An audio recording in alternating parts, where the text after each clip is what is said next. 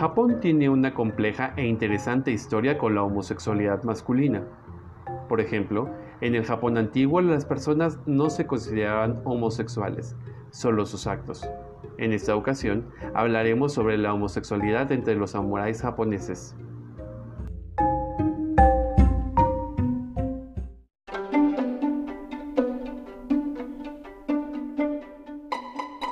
Esto es Memoria del Arco Iris, un espacio para la historia LGBTTIQA. Vive tu memoria y asómbrate.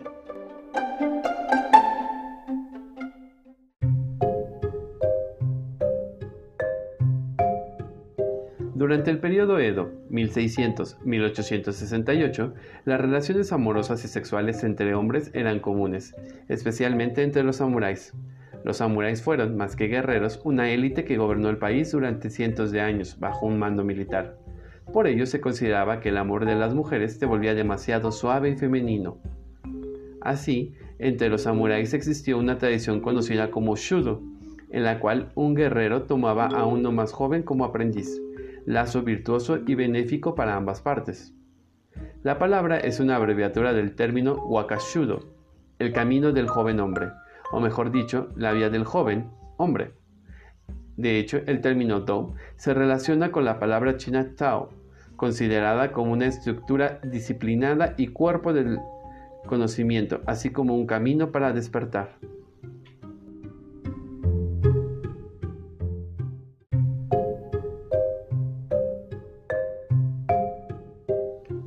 El término shudo aparece por primera vez en el siglo XVII. Es precedido por la tradición homosexual japonesa entre bonzos y acólitos, conocida como chigo.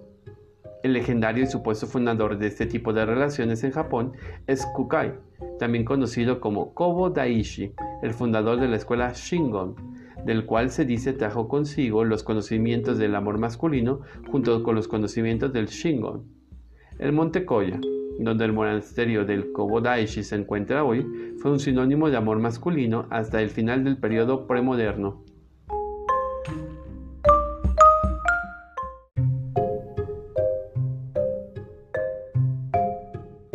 No era la regla, pero era común que el shudo también tuviera su lado romántico y sexual.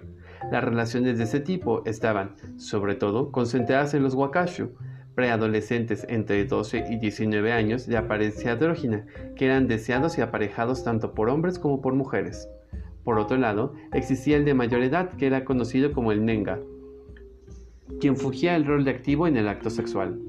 Existía un cierto tabú actual con estas personas debido a que en sus relaciones existían grandes diferencias de edades, lo que caía en una concepción moderna de pederastia.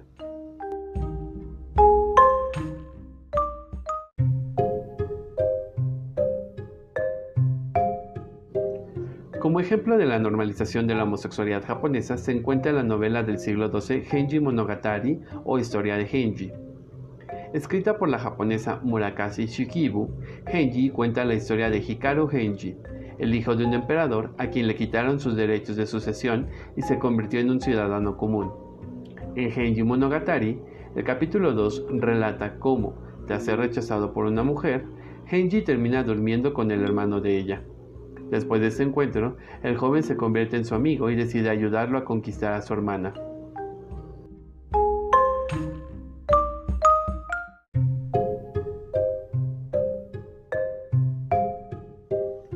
Existen otros textos como el Kojiki y el Nihon Shoki, e incluso aparece el Hagakure o Hagakure Kikigagi una guía práctica y espiritual para el guerrero, extraída de una colección de comentarios del funcionario Yamamoto Tsutunetomo. Estos tienen fragmentos sobre las relaciones sexoafectivas homosexuales de la clase guerrera, donde era costumbre para un joven ninja mantener relaciones sexuales con un shinobi más experimentado a fin de no afeminizarse, acobardarse en su labor.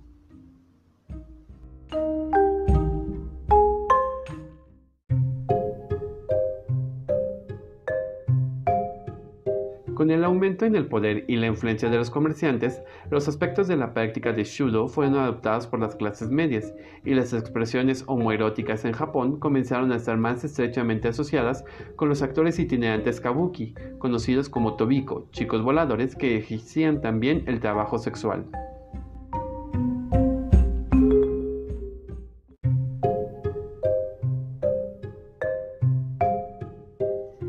Cabe aclarar que en Japón la homosexualidad no ha sido considerada inmoral por una parte de la sociedad apegada a las tradiciones ancestrales. Fue juzgada ilegal durante un breve periodo entre 1873 y 1880 a causa de la religión católica y el creciente occidente homofóbico, la cual es influencia actual para malmirar a la homosexualidad en el Japón.